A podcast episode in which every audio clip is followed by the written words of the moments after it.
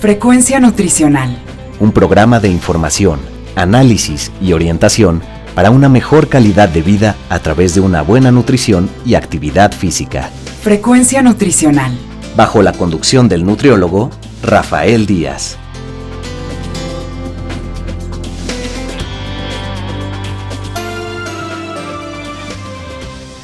Hola amigos y amigas, les saluda Rafael Díaz García, ya estamos en su programa Frecuencia Nutricional, un programa de la Universidad Autónoma Metropolitana, Unidad Xochimilco, para Guam Radio 94.1 FM.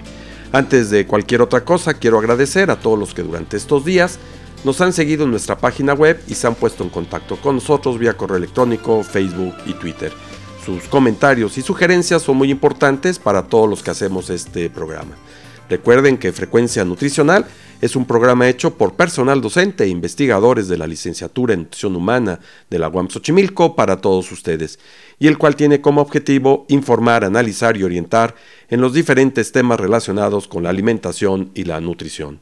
El día de hoy contamos con la presencia de la doctora Cristina Petrati. Ella es médico especialista en coaching nutricional y autora del libro Pierde Peso, que es un libro que se ha convertido en un bestseller. Eh, doctora Petrati, bienvenida a Frecuencia Nutricional. Muchas gracias, Rafael. Gracias por la invitación y es un placer estar acá para compartir el mensaje, que no es sencillo perder peso. Eh, bueno, sí, sabemos eso y sobre todo en esta pandemias que están teniendo muchos países del sobrepeso, la obesidad, que es un problema muy serio. Eh, ¿Cómo podríamos partir de decir eh, cómo se puede crear este plan saludable? ¿Cómo la gente debe de adoptar eh, todos estos buenos hábitos para tener un control del peso y la obesidad? Sí, siempre como yo digo, lo ideal es consultar a un profesional que esté capacitado en el tema no generar solamente por influencer o por redes sociales, generar la dieta cetogénica, salir como loco a hacer alguna dieta, no, ir, ir y de acuerdo a tu talla, tu actividad física, tu alimentación, tu, tu, tu cultura, ir a un profesional encargado que te diseñe una dieta personalizada para vos, porque no todos tenemos Primero, la primera, la base nutricional no es igual para todos. Tenemos que hacer una analítica de sangre previa para tener idea si nos falta algo, si necesitamos vitaminas o no, o minerales o lo que sea. Entonces, el estado previo de la persona y de acuerdo a cuál es nuestro desgaste o metabolismo basal. Y en base al desgaste ese, hacer una dieta muy respetada que la podemos lograr, ¿no? Porque justamente a veces se hacen demasiado restrictivas y no las podemos llevar a cabo más que de lunes a viernes sábado y domingo la largamos por la borde y es donde entra el fracaso y un montón de pensamientos y creencias limitantes que no nos permiten llevar a cabo la dieta. Esto que mencionas eh, con respecto al análisis del diagnóstico clínico, sobre todo de pruebas de gabinete de laboratorio, que creo que es fundamental. Mucha gente llega a caer en las dietas porque cree que si reduzco algo de lo que estoy consumiendo, con eso voy a bajar de peso, pero no se da cuenta que puede ser gente que presenta quizás anemia ¿no? Aún estando gorda, presenta anemia y de repente se restringe algunos alimentos que pueden generar otro daño. ¿Qué tan importante es este estudio de gabinete, de laboratorio que has mencionado? Totalmente, porque no solamente la anemia, cualquier electrolito, disminución del sodio, del potasio, de los electrolitos que no lo aportamos, pueden llegar a tener un calambre o a veces hasta un infarto por deficiencia de sodio o potasio. Entonces, lo importante es primero consultar a un profesional, saber con qué cuento, no porque no tengo que comer grasas, inclusive porque tengo alto el colesterol, no, tienen que consultar a un profesional que les diga cuál es la base y si hay alguna enfermedad. Y a partir de ahí, suponiendo que es una persona sana, también diseñar cuatro o cinco comidas al día. Que hay, hay una regla general para todos, cinco piezas de frutas y verduras en el día, para todos. Eso es para todos, para chicos, para grandes, para abuelos. Tiene que haber, porque ese es el aporte nutricional básico. Y a eso se le agrega 3 litros de hidratación. Cuando digo hidratación no es cerveza, como suele pasar en España. en realidad es agua, agua, pero que también se cuenta el café, la leche, o sea, todo lo que ingiero en el día que sean 3 litros. Que normalmente ninguno de nosotros que somos sedentarios, quizás si estamos trabajando, consumimos esa cantidad de agua es necesaria para el organismo y de acuerdo a la temperatura externa también. Y considerando esto que dices de las frutas y verduras cinco veces al día, hay que pensar que muchas de las frutas, muchas de las verduras tienen alto contenido de agua y esto es, incluye parte de esta dieta. Exactamente, exactamente. Lo que pasa es que cuando uno empieza a interrogar y se hace el autocontrol, nunca comes entre cinco piezas de frutas y verduras, nunca haces tan variado. Normalmente siempre metes más hidratos como pan, galletas o chocolates o azúcares que no están buenos como ultraprocesados para hacer una alimentación saludable. Después están las características vegano, vegetariano, lo que sea, paleolítica, no importa la dieta que sea, tiene que ser adaptada a la persona. Por eso no hay una dieta mundial para todo el mundo. De hecho, no es lo mismo en México que en España. En España se respeta la dieta mediterránea, porque tenemos el Mediterráneo enfrente, por la cuestión de costos, de organización, de planificación. Es mucho más eh, accesible comerse un pescado todo el día que comerse un bife o una chuleta en estando en México es diferente.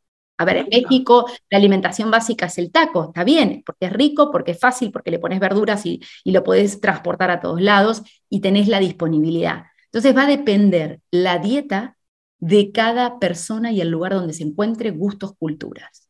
Ya, esto de la cultura es un factor importante porque a mí me tienen que poner dietas que se adapten a lo que yo estoy también acostumbrado y no de repente alguien que me quiera decir que tengo que consumir al estilo de cómo pueden comer los japoneses que no demuestran la obesidad, aunque ya la tienen, que tenemos nosotros, ¿no? Exactamente, porque de hecho eh, no es lo mismo que yo te diga comete todas las mañanas un salmón cuando tu disponibilidad no es esa. Entonces, eso es casi eh, la primera empatía que tenemos que tener con una dieta, porque Rafael, dieta no significa restringir calorías. Dieta es planificarme de lunes a lunes durante seis a ocho horas qué tengo que comer. Eso es dieta del griego y se interpreta como dieta no comer y no pasa por ahí. No se pasa, o sea, es planificar. Por eso el nutricionista o el médico nutricionista lo que hace es planificar de acuerdo a tu carencia o no, de acuerdo a tu, analítica de sangre. Eso es lo ideal desde el punto de vista de la salud.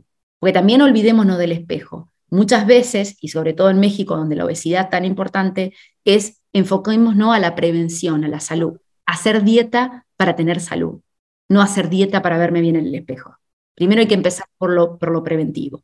Para mucha gente, escuchar la palabra dieta es como un martirio, es como una cuestión que me mete en la complejidad que lo podría uno llevar a muchos factores. No tengo tiempo, es costosa, eh, cuándo la voy a hacer, eh, quién me va a preparar los alimentos, etcétera, etcétera. ¿Cómo hacerle para mantener la motivación, eh, conseguir que el logro eh, se alcance en el objetivo planteado original de una dieta y sobre todo convencer al paciente de que hay que seguir una dieta? Porque creo que no basta con decirle, estás gordo, ponte a dieta. ¿No? ¿Cómo hacerle? Exactamente. Primero, lo que no hacemos ninguno de los médicos que nos dedicamos a obesidad es rotular al paciente. No le decimos, estás gordo. No juzgamos, ni criticamos, ni calificamos.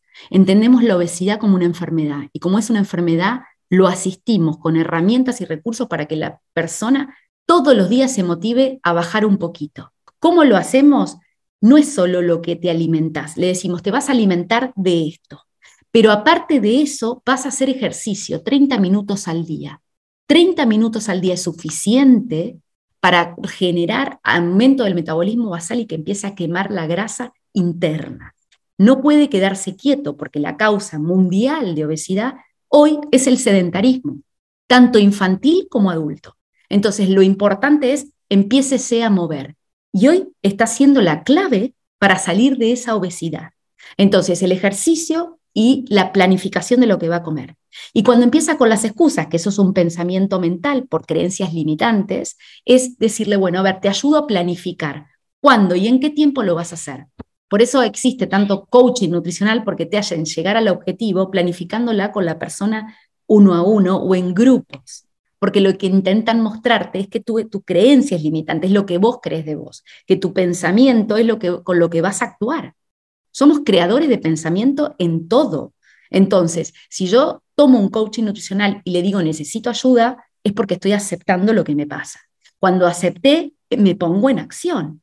Pensamiento, emoción, acción. Lo hemos escuchado miles de veces. Entonces, ¿cuánto tiempo tengo que sostener esto como, para, como ayuda? 21 días por lo menos. Hoy la neurociencia dice que el cambio de cualquier hábito que quiera hacer es sostenerlo 21 días y esos 21 días me hacen tomar conciencia de que voy, quiero cambiar algo. Pero para transformarlo lo tengo que continuar 60 días. Y ahí dice que se produce el cambio. Y pensando en esto que nos estás mencionando de la dieta en grupo, entiendo que las dietas son individualizadas porque cada organismo es diferente, cada persona es diferente, pero en grupo se tiene que entrar en dietas o hay gente que en grupo eh, requiere entrar a una dieta diferente. ¿Qué es más fácil? El llevar el tratamiento del paciente individual como tal, en este convencimiento, en esta actividad física que a veces hacerla solo, pues sí puede uno hacerlo, pero siempre quizás el de la participación de gente, el decir vamos a hacer ejercicio y van dos, tres gentes, caminan, platican, ¿qué es más fácil, qué es mejor? Siempre en grupo y pidiendo ayuda es lo mejor. A veces existen grupos de WhatsApp donde se van sosteniendo, las emociones son las mismas, tengo enojo, tengo ira, no puedo, el no quiero. Siempre en grupo hay una energía de grupo que te va llevando y una red de contención. Cuando el otro hoy no pudo, me ayuda para que yo pueda y así sucesivamente. Entonces, lo importante de esto es que yo busque a alguien, un grupo de apoyo, o que sea mi médico de cabecera o mi nutricionista que la vea cada 15 días, o que busque un grupo de amigos para hacer una actividad física. La actividad física suele, uno lo hace también para sociabilizar. Y siempre es mejor que haga lo que me gusta. Si es bailar, es bailar. Si es caminar, es caminar. Si es andar en bicicleta, andar en bicicleta. Pero que busque una actividad que me, que me permita disfrutar de ese momento y que no sea un castigo. Porque ya el castigo es no puedo comer chocolates, no puedo comer lo que quiero. No puedo comer lo que quiero para el cerebro es, pero puedo hacer la actividad que quiera con la gente que quiera. Ahora, normalmente siempre en el mismo grupo de edad es favorable ¿no? En lugar, un niño no ponerlo a hacer ejercicio con adultos mayores. Exactamente. De hecho, los adultos mayores, sobre todo en España, de la calidad de vida es bastante alta y suelen llegar hasta los 80, 90 años. Eh, muchos se comparten la tercera edad, es la caminata, la caminata o al lado del mar o la caminata en grupo. Suelen tener eh, eso, pero desde, desde jóvenes, porque primero que conducir en España pasa como México, el tráfico es tanto que prefieren ir caminando o andando de un lugar a otro. Y es un poco cultural también. Entonces, eso hace que los 10.000 pasos al día lo, lo concreten. Solo cuando pasó esto y dejó de pasar y, esto aumentó la obesidad en la pandemia. En la pandemia hubo casi todo el norte de España, que era Galicia, donde la, tasa de sobrevida era más alta, hubo, una tasa de sobrepeso impresionante y ya después los abuelitos quedaron con miedo de salir a la calle a caminar, que era su única actividad. Y empezó un poco el online de eh, trabajo de grupo de la tercera edad a través de las redes, a través del gobierno de España fue organizando para que se pudieran mover en su casa, que no es lo mismo, porque es lo que hablábamos recién. Cuando uno socializa y hace una actividad con amigos, es más fácil. Y esto tiende a llevar un mejor control de las emociones de la gente, de los actos que realiza, cuando empieza a demostrarse que se baja de peso, que con el ejercicio se puede lograr buenos resultados, que con la dieta eh, hay también estos buenos resultados. Exacto, cuando uno ya sabe que lo, saludable es bajar un kilo por semana, cuando se tiene mucho sobrepeso, eso es lo saludable, no más que eso, porque si no sería demasiado restrictivo, ya tiene como la persona como una automotivación. Pero también la automotivación pasa por ponerme aquella ropa que tenía y que no me entra, o la que me quiero comprar que nunca entré y me la puedo poner, sobre todo en las mujeres, sobre todo en la época de la menopausia, donde se hace más difícil la baja de peso. Pero tiene que ver con Em, las emociones con esto de los pensamientos. Lo primero que tenemos que reeducar son nuestros pensamientos, no juzgarnos ni criticarnos, mira lo gordo que estoy, no soy capaz de hacer esto, y erradicar todas esas creencias limitantes con cosas positivas y afirmaciones positivas. ¿Cómo sería esto? Bueno, no sos el gordo de la familia, no lo vas a hacer gordo toda tu vida. Es un momento donde no le estás poniendo la energía o el foco suficiente para poder empezar a cambiar. No hacerme obsesivo de la báscula, sino obsesivo del volumen, de mis centímetros. Bueno, poco a poco me voy midiendo y una vez por semana, si quiero, me peso y si no, me mido la cintura. No necesariamente tengo que ir a la báscula a torturarme. Y por el otro lado, eso hace que te automotives y que veas que vas bajando, reduciendo de volumen. Ya el pantalón que no te entraba te entra, que lo que llamábamos muchas veces en Latinoamérica es el pantalón balanza, me compro el talle más chico y voy tratando de entrar, siempre entra hasta la cadera y de la cadera para arriba no me prende la cintura, pero la motivación es cuando, uy, mira, ahora estoy mejor, cuando me hago la analítica los seis meses y mejoré mis parámetros de colesterol, mis parámetros de lo que sea, por otro lado, siempre buscar ayuda, siempre ser flexibles con eso, porque cuando uno busca ayuda, se da cuenta de decir, uy, ¿por qué no lo pedí antes? ¿Por qué no lo hice antes? Eso es lo que me pasa con la gran mayoría de los pacientes. Y ahorita hablabas de la menopausia al, inicio de esta parte. ¿Cómo en las personas que se encuentran en esta etapa, o la andropausia también en el, en el hombre, ¿sí? Eh, ¿cómo hacerle para bajar de peso y no aumentar o controlarse uno? Exacto. Yo cuando vienen a la consulta y tienen 47, 48 años, casi 50, las mujeres le digo, prepárate para la menopausia. Y al hombre a los 60, 62 le digo, prepárate, porque ahí empieza la bacha, que le llamamos nosotros, que es la pancita, que tiene que ver con eso. Si nosotros nos miramos hacia atrás, vimos que nuestras abuelas tenían pata flaca y panza. Dejaban de ser una pera para ser una manzana. Justamente se trata de eso, porque hay dos hormonas, la masculina, que es la testosterona, y la femenina, los estrógenos, que no hay más. Entonces, cuando hay carencia o falta de esas hormonas, no hay quema de grasa. Entonces, no es lo mismo que antes. Me va a costar mucho más. Por eso es donde más tengo que enfocarme en hacer una actividad física que me permita acelerar el metabolismo o aumentar mi metabolismo basal y poder quemar esa grasa abdominal es la que más me va a molestar, porque como mujer me voy a mirar al espejo y mi cuerpo va a empezar a cambiar, porque ya no solo en las arrugas, en los gestos, sino me voy a ver y no me va a gustar la forma de mi cuerpo. Voy perdiendo las curvas, porque tiene que ver con ese depósito de grasa a nivel de las caderas y a nivel del abdomen. Y en el hombre pasa exactamente lo mismo. Entonces yo lo que digo es consulta a un profesional, o un ginecólogo, o en caso de un urólogo, y fíjate tu perfil hormonal. A lo mejor hay manera de suplementar o de cambiar eso. En Latinoamérica, en Latinoamérica te quería comentar que ya existe, no tanto en España, las, las hormonas bioidénticas de reemplazo, donde yo puedo suplementar testosterona o estrógeno, y de esta manera no la paso tan mal en la menopausia, disminuye los sofocos y también me siento mejor, aumenta la libido, estoy mucho mejor. Y es muy recomendado que una mujer que ya va a vivir hasta los 80, 90 años haga un tipo de reemplazo de hormonas. Y que no solo tiene que ver con la cuestión física, con las características eh, del cuerpo en donde se ve uno más gordo, donde subió el colesterol, donde los triglicéridos, sino también mentalmente, ¿no? Que es actitud. Exactamente, la actitud es todo, porque la actitud es el pensamiento de lo que yo me cuento para mí cómo estoy, cómo soy. De ahí genero mi autoestima y de ahí va a estar mi empoderamiento. ¿Cómo me veo yo? ¿Qué quiero yo mostrar al resto? Pero primero me tengo que aceptar cómo estoy. Y a veces si empiezo por una no aceptación, termino una baja autoestima, aumento del peso y así sucesivamente, ¿no? E, es como que ya no es que solamente estoy gordo, sino que ya no me quiero ni como estoy. Sí, eso suele suceder, ¿no? Y, y además eh, empieza todo uno a echarle la culpa a otras personas, ¿no? Cuando uno es el que tiene que tomar la solución. Y justamente ese es el punto. ¿Cuándo esto funciona? Porque a veces le echamos la culpa al médico, al nutricionista, no, esto no es para mí, esta dieta no es para mí, yo con esto no bajo, al final estoy engordando más y así, lo que me cuento. A ver, todos somos responsables de nuestro peso.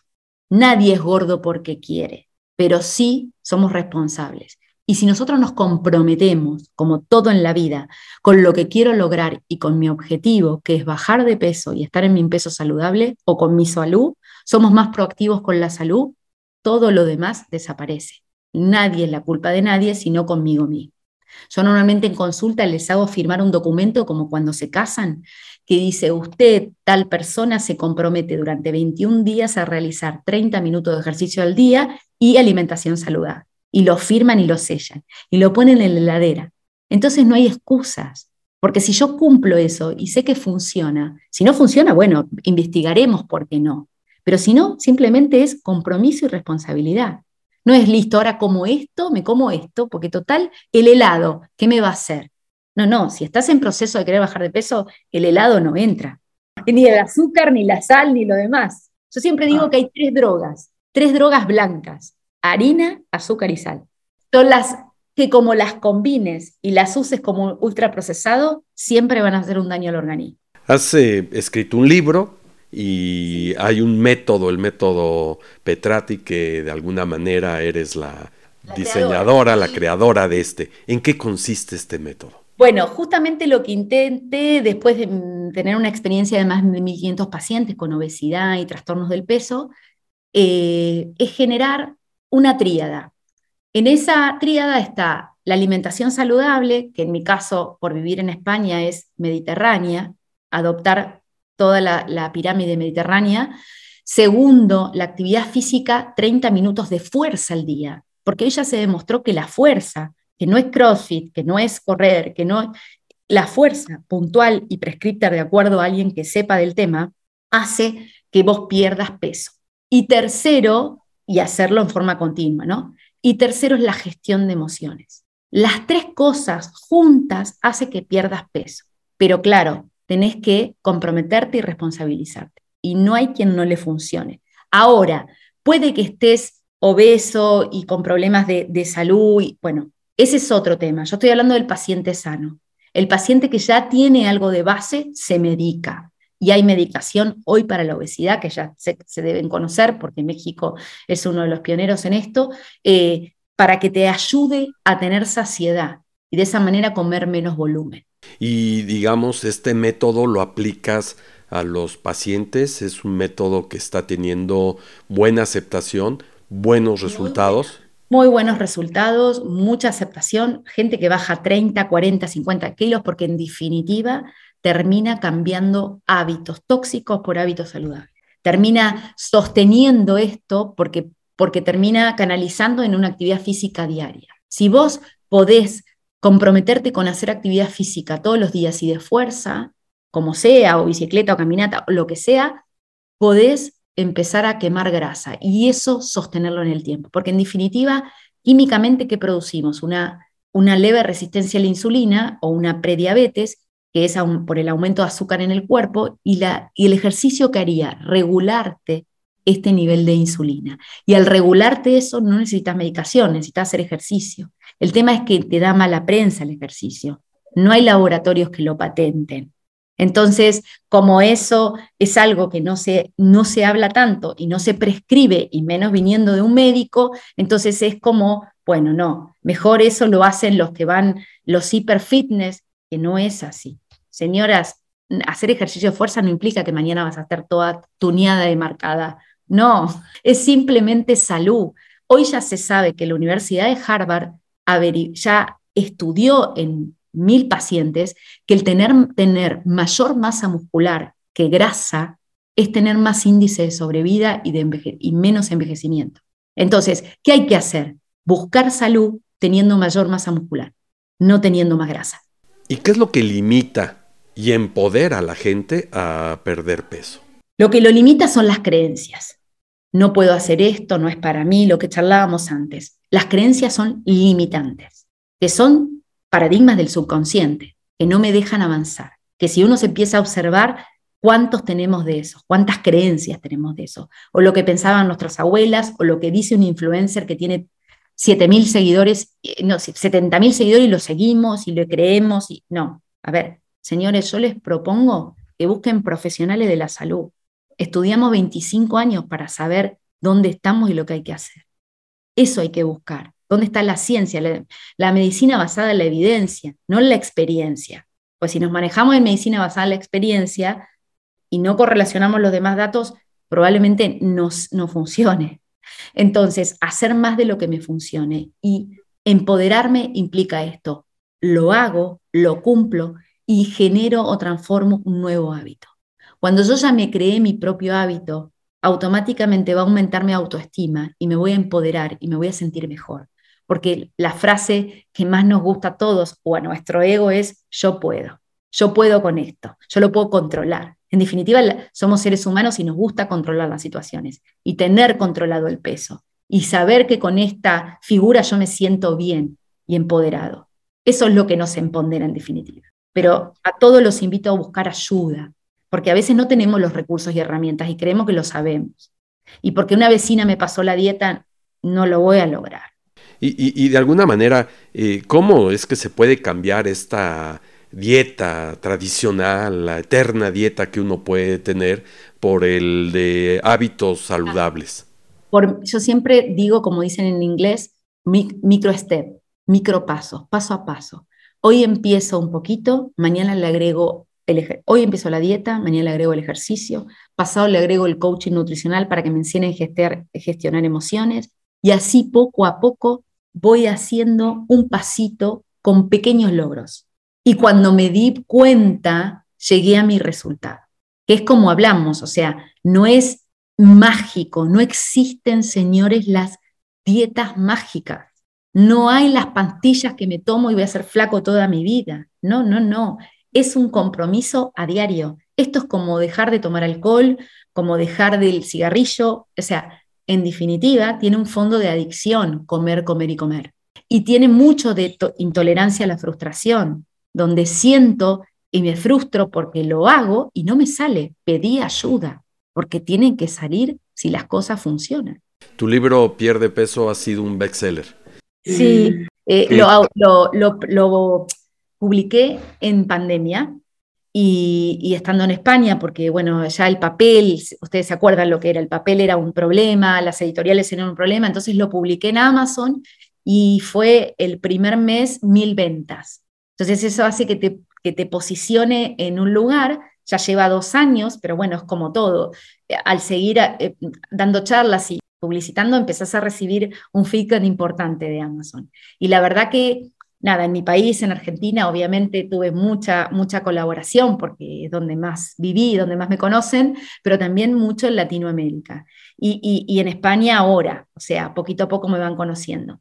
Y, la verdad que, es un libro, pero no apuntado al hacer dieta, eh, es un poco para asistirte cómo hacer para cambiar hábitos que lo encontrás en Amazon, poniendo mi nombre y apellido, ya te lleva directamente al link. ¿Dónde te pueden seguir a ti? Porque tienes eh, Instagram, Facebook, todo este tipo de cosas.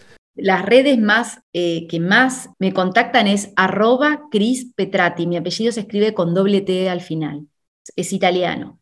Eh, es donde más lo encuentran, si no poniendo cristinapetrati.com, es mi web y te lleva a todas mis redes sociales. Cristina Petrati, la verdad es que ha sido un gusto para Frecuencia Nutricional eh, tenerte en el programa y ojalá que podamos tener la oportunidad de platicar nuevamente.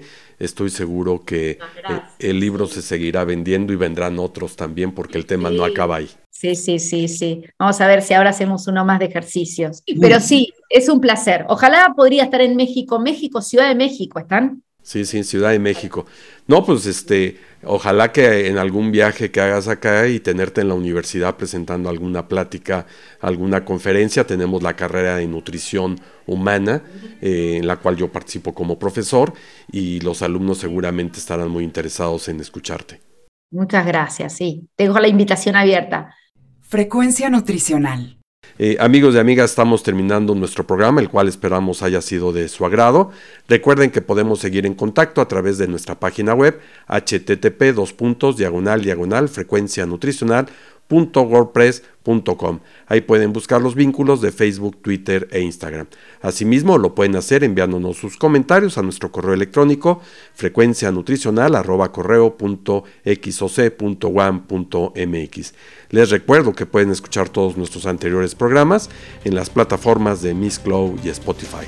Solo me resta agradecerle a Alfredo Velázquez en la producción del programa, a la doctora Norma Ramos, coordinadora de la licenciatura en Nutrición Humana de la UAM Xochimilco, y a todos los que hicieron posible este programa. Finalmente, gracias a todos a ustedes por escucharnos, se despide Rafael Díaz, quien nos invita a estar con nosotros en la siguiente emisión de Frecuencia Nutricional.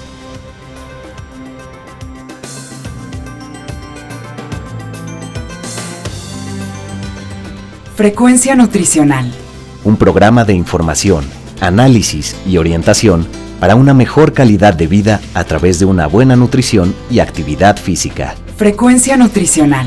Una producción de la Unidad Xochimilco para Guam Radio 94.1 FM.